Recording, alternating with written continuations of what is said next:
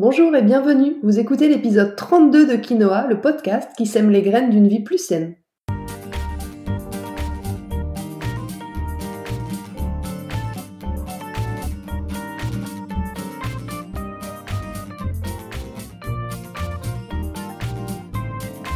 Je suis Julie Coignet, naturopathe et coach santé. Ma mission à travers ce podcast est de vous aider à retrouver ou à garder la santé en adoptant de nouvelles habitudes de vie plus saines et équilibrées.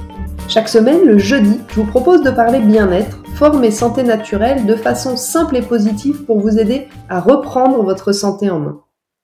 Dans ce 32e épisode de Quinoa, nous allons parler du froid. Alors pas du froid normal en cette saison, hein, je suis pas Miss Météo, mais plutôt de cette technique de santé naturelle aussi ancestrale que le jeûne, qui consiste à s'exposer volontairement au froid. Cette pratique, elle fait partie des dix techniques naturelles qu'on utilise beaucoup en naturopathie, c'est l'hydrologie, c'est-à-dire la science de l'eau. En hygiénisme, l'eau est utilisée soit en curatif, soit en prévention pour son rôle sur le corps, qu'elle soit chaude ou froide, par voie externe ou par voie interne. En fonction de votre tempérament naturel, vous adapterez la pratique et puis la température. Mais quoi qu'il en soit, c'est comme pour le jeûne dont nous avons parlé dans le précédent épisode, il faut absolument être en forme et avoir suffisamment de vitalité pour pouvoir profiter de tous les bienfaits de ces pratiques. D'ailleurs, augmenter la résistance de son corps au stress provoqué par le froid, mais aussi pour certains le chaud ou encore le jeûne, comme je le disais, c'est ce qu'on appelle la loi de l'hormèse. L'hormèse peut se définir par l'exposition du corps à des facteurs de stress progressifs jusqu'à la limite de sa capacité adaptative, dans un objectif en fait de renforcement des capacités adaptatives du corps, soit en prévention, soit pour retrouver la santé. Bien sûr, petite précision indispensable avant d'entrer dans le vif du sujet, les conseils que je vous transmets ici sont généraux. Ils s'adressent à la majorité d'entre vous. Les cas particuliers qui méritent une attention plus particulière sont plutôt le sujet des consultations personnalisées. Allez, c'est parti pour l'épisode du jour. Alors je sais pas vous, mais moi je trouve qu'on parle de plus en plus de ce fameux froid, des bienfaits de l'exposition au froid. Sur Instagram, j'ai l'impression qu'il n'y a pas un jour qui passe sans que je vois une story de quelqu'un qui prend un bain dans une rivière ou dans un lac. Alors est-ce que c'est parce que je suis plus concernée et en ce moment très intéressée par le sujet que je vois du froid partout? Sûrement un peu, je l'avoue, mais rappelez-vous la loi de l'attraction dont on a parlé dans l'épisode 26. C'est pareil que quand on vient d'acheter une nouvelle voiture, tout d'un coup on la voit partout. Bref, quoi qu'il en soit, si aujourd'hui j'ai eu envie de vous parler de l'exposition au froid, c'est pas une idée farfelue sortie nulle part, ni même une étrange lubie qui peut paraître un peu à la mode. C'est plutôt une pratique naturelle tellement canon et tellement pleine de bienfaits que je souhaitais vraiment la remettre au goût du jour. Cette technique hygiéniste, elle a été mise en avant par un abbé, un abbé allemand qui s'appelle Sébastien Knepp, au milieu du 19e siècle. Cet abbé, il a soigné sa tuberculose en se plongeant régulièrement dans les eaux froides du Danube. Et puis, c'est seulement 200 ans plus tard que cette technique de soin par le froid a refait surface avec le fameux Wim Hof, dont vous avez peut-être déjà entendu parler, qu'on appelle l'homme de glace, The Iceman, et sa méthode d'accompagnement à l'exposition au froid qu'il a lancée dans les années 2000 à peu près. Et puis, s'en est suivi quelques années après, assez rapidement, le lancement des premiers centres de cryothérapie, un peu partout en France. Vous connaissez d'ailleurs souvent mieux les bienfaits de la cryothérapie que ceux du froid en général, parce qu'on a, beaucoup communiqué sur le sujet quand les centres ont ouvert un peu partout. Le principe de la cryothérapie, c'est d'exposer son corps entre une et trois minutes dans une machine à des températures allant de moins 120 à moins 160 degrés. On l'utilise beaucoup pour euh, la récupération des sportifs et l'amélioration de leur performance, mais aussi euh, dans le traitement des pathologies musculaires ou rhumatologiques, et puis enfin pour euh, diminuer les douleurs chroniques. Mais le sujet du jour, c'est plutôt les bains froids, les douches froides, l'exposition au froid en fait de manière naturelle chez soi ou en nature. Et comme je suis encore novice dans cette approche, bien que très convaincue par la théorie mais encore un peu jeune côté pratique, eh bien j'ai fait appel à un expert pour nous expliquer les bienfaits de cette approche et comment l'utiliser. Je suis allée poser quelques questions à un ami aux multiples casquettes de maître zen, cofondateur de l'Atelier du Souffle, un centre pluridisciplinaire dédié au bien-être situé dans les Pyrénées-Atlantiques, et bien sûr formé à la méthode référence du froid du célèbre Wim Hof. Bonjour Laurent, merci d'avoir accepté de prendre la parole sur le podcast. Tu es le premier à inaugurer ce format d'interview. Je suis bien contente euh, de partager l'affiche avec toi en particulier. Et pour commencer, j'aimerais euh, bah, que tu te présentes en quelques mots, que tu nous dises un peu, tu es euh, un homme aux multiples visages. J'aimerais que tu nous racontes en quelques mots toutes tes casquettes. Bonjour Julie, bonjour à tous, merci de m'avoir invité. Je suis très content aussi de partager ce podcast avec toi. Euh, alors pour me présenter, euh, c'est vrai que les casquettes sont assez multiples. Je, pratique et j'enseigne les, arts martiaux, le zen, différentes disciplines corporelles depuis une vingtaine d'années. Euh, je suis aussi maître Reiki, je pratique la digitoponcture énergétique. Et je pratique aussi une méthode qui est très en vogue actuellement, c'est le froid. Donc on a été formé avec mon épouse à, à, à, différentes méthodes. Et on a ouvert un dojo en, il y a trois ans, euh, dans lequel on enseigne du coup toutes ces disciplines et euh, notamment le froid avec les, des ateliers de découverte et de pratique euh, régulières. Est-ce que tu peux juste nous dire comment s'appelle ton, ton lieu que tu as ouvert si ça intéresse certaines personnes? Alors ça s'appelle l'Atelier du Souffle 64 parce que ça se trouve dans le département des Pyrénées-Atlantiques, près de Pau. Ok, super. Alors nous, aujourd'hui, ce qui va nous intéresser plus particulièrement, euh, c'est ta casquette d'expert en froid, puisque c'est le sujet de notre podcast. C'est donc le sujet qui m'intéresse aujourd'hui. En tant que naturopathe, forcément, euh, tout ce qui touche euh, à l'eau et donc à l'hydrothérapie, à l'hydrologie m'intéresse particulièrement, puisque c'est une, une, des dix techniques naturelles qu'on utilise en naturopathie. Euh, je suis convaincue à titre personnel que le froid a de multiples vertus, a plein de potentiel. Euh, c'est une technique euh, qui est toute simple et qui pourtant, et je, trouve encore très peu, voire très mal utilisée. Donc j'ai bien besoin de toi, Laurent, pour nous expliquer un peu comment ça fonctionne. Est-ce que tu peux commencer peut-être par nous raconter ta rencontre avec le froid? Depuis quand tu utilises le froid pour ton bien-être et comment est-ce que tu as rencontré le froid? Alors ma rencontre avec le froid, elle est très simple. J'étais assis dans mon canapé un 2 janvier et je suis tombé sur un reportage d'un d'un fou euh, qui se baladait en short sur la banquise et qui se baignait dans dans le dans, dans l'eau glacée. Et je me suis dit mais c'est euh, c'est quand même extraordinaire, euh, quel bienfait il il en retire, etc. Alors j'ai creusé un petit peu. C'était un Hollandais qui s'appelle Wim Hof, donc il commence à être connu maintenant et sa méthode commence à l'être aussi. Et le lendemain, bah, c'est simple, je suis rentré dans ma douche et j'ai mis euh, tout à droite, c'est-à-dire euh, tout froid, et j'ai commencé à me doucher à l'eau froide. Et alors là, s'en est suivi après, euh, bon, bien sûr, différentes recherches, différentes formations. j'ai cherché un formateur en méthode Wim Hof, donc on a, avec mon épouse, j'ai embarqué là-dedans et on a été formé à la méthode Wim Hof. Alors il y avait des, des, choses qui nous intéressaient, puis des choses qui nous questionnaient encore un petit peu. Donc du coup, on est allé chercher aussi au niveau du yoga Tumo, c'est euh, un yoga que pratiquent euh, euh, les Tibétains dans les dans les montagnes de l'Himalaya.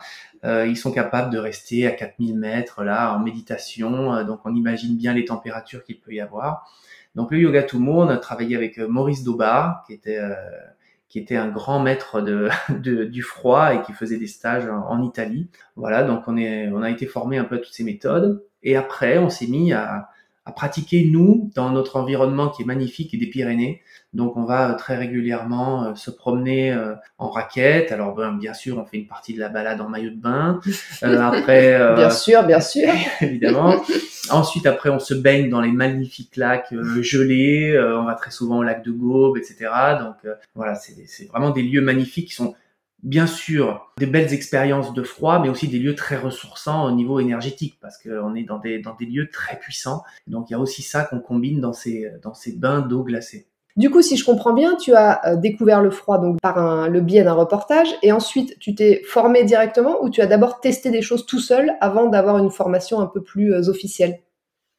Alors moi, je suis un chercheur. Donc, si je me pose une question, je vais commencer à tester, à aller voir les choses euh, déjà seul. Donc, c'est vrai que le lendemain matin, j'ai commencé, je me suis dit, mais non, c'est pas possible qu'on n'en parle pas du froid, c'est pas possible, mais comment ce mec-là, il va dans le froid et comment ça lui apporte toute cette, cette énergie, cette joie de vivre et comment il fait pour ne plus tomber malade? Moi, j'avais des, des problèmes de sinusite chronique, donc euh, des problèmes aussi de, maux de dos, je faisais beaucoup de lumbago. Euh, et, j'ai vu au travers de ce reportage qu'il y a plein de gens qui avaient, qui retiraient énormément de bénéfices du froid. Donc j'ai commencé les douches froides, donc seul, un peu en, tâtonnant comme ça. Oui, donc tu as d'abord commencé par expérimenter toi-même euh, sous ta douche les bienfaits du froid. Justement, tu nous, tu nous as cité quelques exemples euh, qui sont tes propres exemples. Tu souffrais de douleurs de dos, tu avais des sinusites chroniques. Est-ce qu'aujourd'hui, tu peux me, me, donner un peu plus concrètement tous les bienfaits J'imagine que c'est peut-être une liste non exhaustive, mais les principaux, on va dire, bienfaits de l'utilisation du froid. Alors ben on, les connaît hein, généralement, on, les, on connaît assez vite le pouvoir anti-inflammatoire du froid. Donc euh, c'est vrai que dès qu'on dès qu'on se cogne quelque part, euh, on met euh, naturellement de la glace sur sur le cou. donc on se demande pourquoi on n'utilise pas le froid pour les maladies inflammatoires, toutes les maladies auto-immunes, bien sûr les, les maux de tête. Les, moi, j'en parle très souvent, mais j'avais ces problèmes de sinusite, donc maintenant, je n'ai plus jamais un rhume, ou alors si il m'arrive d'être fatigué et d'attraper un rhume, il va durer une demi-journée ou une journée. Euh, vraiment maximum. Ça fait euh, ça fait cinq ans que je ne suis plus malade. Ça travaille énormément aussi sur euh, la frilosité puisque j'étais quelqu'un de très frileux. Je portais bonnet, chèche, je ne sortais jamais sans un manteau l'hiver. Maintenant, c'est quelque chose que je ne fais plus du tout. Donc, euh, il y a vraiment beaucoup de bienfaits là-dessus. Je sais que je fais travailler aussi les gens qui ont des migraines. Les grands migraineux aussi trouvent beaucoup d'avantages à pratiquer le froid. Et après, euh, il y a beaucoup d'autres bienfaits. Les stressés aussi, pardon, je te coupe, mais pour le stress aussi, non? Évidemment. Mm. Évidemment, parce que on va travailler sur un stress qui est différent. On va mettre le corps en stress, mais volontairement. Ça va être ma volonté qui met mon corps en stress. Et ce corps-là va se dire, mais pourquoi est-ce qu'il me met un stress? Puis finalement, le corps va se dire, ah oui, bon, il le gère plutôt bien. Donc après, le stress du quotidien va passer beaucoup plus facilement et le corps va le, va le gérer beaucoup plus facilement. Donc si je comprends bien, le fait de, euh, de hum, provoquer un stress, on, peut, on pourrait dire un stress aigu, si on le compare avec ce stress chronique qu'on subit un peu tous dans notre quotidien. Là, on met notre corps dans une situation de stress aigu. Grâce à ça, au bout d'un moment, le corps va s'habituer à gérer ces moments ponctuels de stress aigu et donc mieux gérer le stress euh, chronique qu'on peut subir au quotidien. C'est ça que tu me dis? Oui, c'est exactement ça. Ok, génial. Donc si je résume, euh, les principaux bienfaits de l'utilisation du froid, on pourrait dire que c'est le stress, enfin une meilleure gestion du stress, euh, les problèmes ORL, donc tu as parlé sinusite, mais je pense qu'on peut peut-être élargir un peu aux problèmes ORL, l'immunité, donc, hein, c'est ça, tu es, moins malade. Les douleurs inflammatoires, donc au mhm. sens large, musculaires, articulaires, mais aussi, euh, tu disais, les pathologies inflammatoires, qu'on appelle aussi souvent les maladies chroniques, les maladies auto-immunes. Et puis, qu'est-ce qu'on aurait oublié? Et l'énergie. Il y a quand même quelque chose hein, au niveau de cette, euh, voilà, de cette énergie vitale. Quoi, Et puis, il y a un gros euh, travail aussi sur, sur les angoisses. Parce que quelle, quelle est la plus grosse angoisse si ce n'est celle de la mort? Et le froid, c'est généralement associé à la mort. Donc quand on dépasse ça, on se sent des, euh, une ouverture des champs des possibles.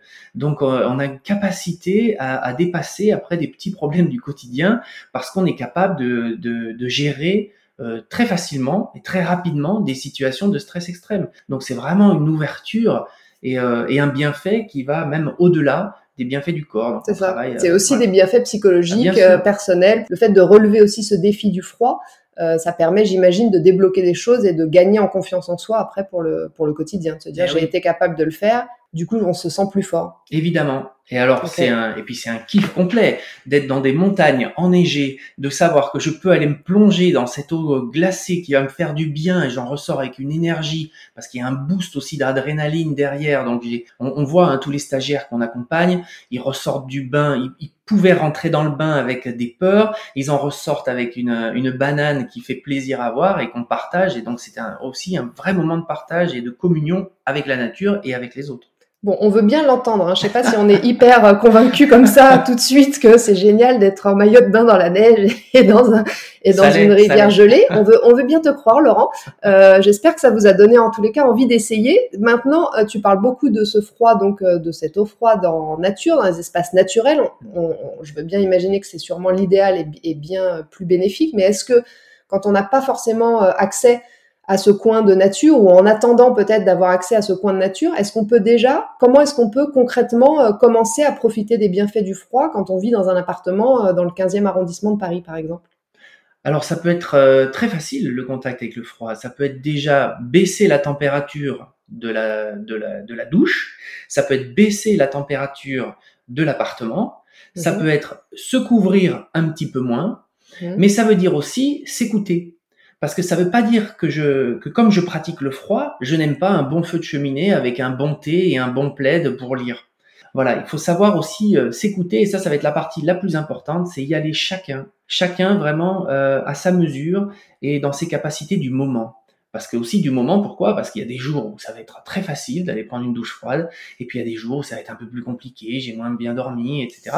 Donc vraiment s'écouter, y aller progressivement. Et l'intérêt de faire des, des, stages, des formations ou des euh, ou d'y aller avec des gens qui euh, qui ont déjà éprouvé leur corps là-dedans, c'est vraiment de trouver de la confiance et d'être guidé, d'être accompagné pour dépasser tous ces angoisses et la peur du, du froid. Ouais, c'est ça. Je pense que effectivement, on peut euh, peut-être tester. J'espère que ça vous ça vous donnera envie de tester chez vous.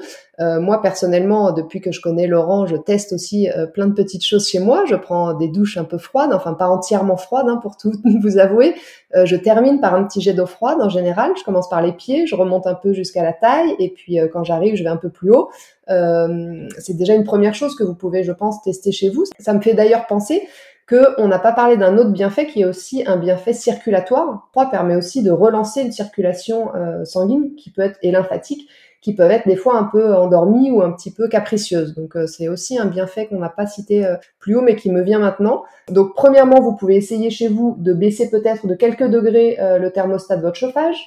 Deuxièmement, vous pouvez peut-être vous lancer ce défi euh, en début d'année, on est encore au mois de janvier, euh, vous pouvez peut-être vous lancer ce défi de terminer votre douche par un jet d'eau froide pour voir un peu ce que ça fait, pour euh, commencer à sentir des petites sensations de froid.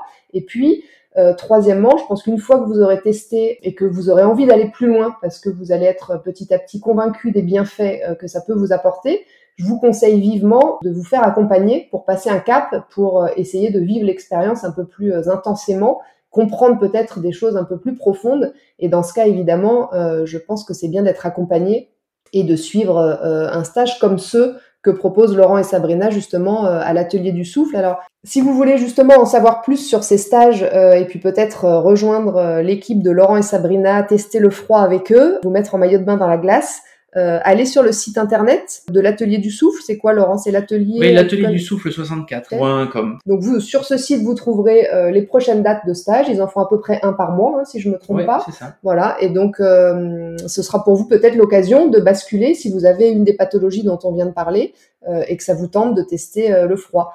Je voudrais aussi vous dire que moi j'étais comme Laurent très très très très très frileuse, que je le suis encore euh, un petit peu, et que euh, il y a beaucoup de mental dans cette affaire, et qu'à un moment donné, quand on est convaincu euh, des bienfaits, c'est pour ça que ça me semblait important de vous en parler aujourd'hui. Quand on, on est convaincu des bienfaits, quand on a lu plein de choses dessus, qu'on a des retours de gens qui vraiment vont mieux depuis qu'ils utilisent le froid, on a envie d'essayer on le fait pour les bonnes raisons et du coup on, déverrouille certaines choses au niveau de son mental euh, qui font que on est capable d'aller dans le froid et de supporter le froid et même d'apprécier le froid. Dingue. Alors aujourd'hui vous me prenez peut-être pour une folle, c'est pour ça que j'ai fait venir Laurent pour pas être toute seule à en parler, que vous vous disiez ça y est la naturo elle est devenue complètement folle. J'avais besoin d'un expert pour euh, appuyer un peu mes propos, mais en tous les cas essayez. Oui, et si je peux rajouter une chose, c'est que ça peut aller vite en fait, parce qu'on a des études qui ont montré que 10 jours de douche froide, alors 10 jours de douche froide, c'est quand même pas insurmontable. Douche entière, je te coupe pour que les gens comprennent. Oui, oui, oui douche entière, douche entière, douche entière. Oui, oui, oui. Ne, faisons pas l'économie. Allons-y gaiement. Donc 10 jours de douche froide, il y a quand même une grosse augmentation des globules blancs donc globules blancs, euh, immunité, euh, voilà, 10 jours. Donc ça vaut quand même le coup d'essayer. Ah, ça me donne envie de lancer un petit challenge gratuit, 10 jours, les 10 jours du froid après les 10 jours sans sucre. On va peut-être lancer les 10 jours dans le froid. Bon, on y réfléchit. Pour finir, Laurent, est-ce qu'il y a des contre-indications? Est-ce qu'il y a un âge minimum? Est-ce qu'on peut, euh, est-ce que nos enfants à 5 ans, s'ils ont envie de jouer avec nous, ils peuvent aussi aller se baigner dans l'eau froide? Est-ce que si on a certaines pathologies, par contre, c'est complètement contre-indiqué de, se, s'exposer au froid ou est-ce que c'est accessible à tout le monde sans aucun risque? Alors là, c'est euh, c'est un peu particulier parce que comme j'ai dit qu'il fallait s'écouter, c'est vraiment au ressenti de chacun. C'est chacun comment va-t-il le vivre d'aller d'aller dans le froid? Euh, les enfants, c'est particulier. Il faut vraiment que ce soit du jeu. Donc euh, jamais les, euh, les inciter, les forcer, pas de challenge avec les enfants. S'ils ont envie de mettre un pied dans l'eau froide, ils mettent un pied, c'est rigolo. Bon, allez, on a déjà vu les enfants aller à la mer, plonger dans l'eau puis ressortir vite, aller se mettre dans la couverture. Bon bah voilà, ils ont un contact avec le froid. Il n'y a pas de danger pour eux. Il n'y a pas forcément de danger. Euh, il, faut, il faut savoir que quand on reste euh, 5 minutes dans l'eau froide, la température du corps, elle descend de très très peu. C'est vraiment, il n'y a pas, il a pas beaucoup de danger. C'est quand on commence à augmenter les expositions 20, 30 minutes, mais c'est des choses qu'on ne fait pas régulièrement et qui ne servent pas à grand chose. Une minute 30 dans le froid, on a déjà tous les bienfaits. Donc vraiment, euh, ne dépassons pas nos capacités adaptatives, ce qu'on est capable de réaliser à ce moment-là. Je reviens vraiment sur le moment parce que si j'ai fait euh, trois minutes hier, ça veut pas dire que je suis capable de faire trois minutes aujourd'hui. Si aujourd'hui une minute ça me ça me suffit, bah vraiment je reste une minute. Donc on s'écoute. Alors bien sûr que euh, les gens qui vont avoir du mal à gérer leur respiration, les gens qui vont euh, commencer à paniquer dans l'eau, voilà où va être le principal risque. Dans une douche froide, on risque pas grand-chose. Mm. Euh, on va sentir un petit étau au niveau de la poitrine si on n'a pas l'habitude de passer la douche froide à cet endroit-là. Il suffit de bien se concentrer sur son expiration et ça peut passer crème, comme disent les jeunes.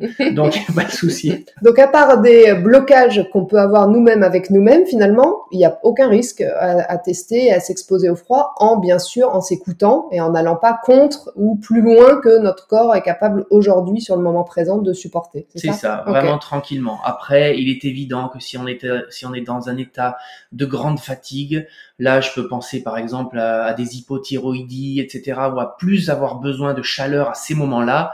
Bon bah on reporte son envie d'aller dans le froid ou alors on y va avec beaucoup de précautions. Et surtout, tu, tu disais euh, qu'en fait, il faut aussi de l'énergie. C'est-à-dire que, ok, ça va amener de l'énergie, mais si on est à plat, c'est un peu comme pour euh, une détox. Euh, moi, si on vient me voir et qu'on est complètement à plat, je vais pas conseiller à la personne de faire une détox dans cet état-là, puisque mm. le corps n'aura pas l'énergie de passer en mode détox. J'ai l'impression qu'avec le froid, c'est un peu pareil. Si on est complètement à plat, même si on dit que c'est une source d'énergie, de grande énergie, c'est peut-être pas le moment. Ça va peut-être trop fragiliser le corps de se confronter au froid alors qu'on est déjà très fatigué. Oui, si on fait des longues expositions, mais ça peut être euh, comme des petits shoots, des petits boosts. Ça peut être aller à la, à la fin de ma douche où j'étais bien détendu et tout ça, hop, je finis mes jambes à l'eau froide.